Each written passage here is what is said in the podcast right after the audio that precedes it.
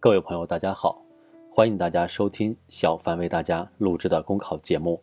节目文字版下载，请关注微信公众号，跟着评论学申论。本期话题为：智能化时代，老人怎能成为社会局外人？智能手机的普及给人们日常生活带来了巨大便利。然而，最近一段老人在大连乘地铁时因无健康码而受阻的视频引发热议。智能时代给老人造成的尴尬再次受到关注。大连地铁在回应中提到，车站工作人员的工作方式和方法不妥当，针对特殊人群服务不到位。但究竟如何更好地服务老人这样的特殊群体？什么才是智能时代的正确打开方式？值得反思和探讨。老人不会使用健康码，类似这样的现象并不罕见。据人民网调查发现，家人帮助网购，但老人不会使用智能快递柜收取货物，又是扫码又是输入验证码，太繁琐了。电子政务实现足不出户能办事，但由于没有智能机，不少老人办理养老证只能去业务大厅现场排队。现实生活中的痛点折射出数字经济在推动社会发展过程中还存在一些盲区。对于这些无智能手机人群而言，由于无法掌握最先进的技术手段，成为弱势群体，享受不到智能生活的便利不说，往往还给正常的生活带来烦恼和阻碍。关心老年人使用智能手机，并非小题大做，而是日益困扰老人、家庭乃至社会的真问题。第四十五次中国互联网发展状况统计报告显示，截至二零二零年三月，我国网民规模达到九点零四亿。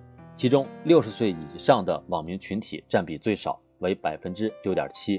而根据国家统计局数据显示，截至二零一九年末，我国六十五岁及以上人口数量达到一万七千六百零三万人，占人口总比例达到了百分之十二点六。这意味着有相当一部分比例的老年人因为没有智能手机而成为社会局外人。如何应对这些特殊群体的正常需求？智能化时代如何破解无智能手机之困？解决这些问题，不仅是智慧生活惠及更广泛群体的必然要求，也是应对老龄化社会到来的客观需要。希望多一些人文关怀，老年人真的不懂这些。很多老人已经很努力了，要多体谅被飞速发展时代抛下的人。网友留言表达了这样的担忧和希望。事实上，技术进步不应该是冷冰冰的。而应该是充满温度的。智能列车跑得再快，都不应该抛下老年人。现实中，有的小区建立红色代办队，专门为没有智能手机的老人提供网购等暖心服务。一些医院一面完善电话预约挂号，一面在医院自助挂号机岗位设置专人辅助患者挂号。这些举措看似微小，但给老人等无智能机群体带来的便利是巨大的。在技术日新月异的当下。单靠老年人自己的努力，显然已经很难适应。社会多给一些关心关爱，多采取一些务实举措，这是精细化社会治理应有的温度。进一步看来，智能化、数字化带来的数字鸿沟是发展的烦恼、发展的问题。归根结底，要靠发展来解决。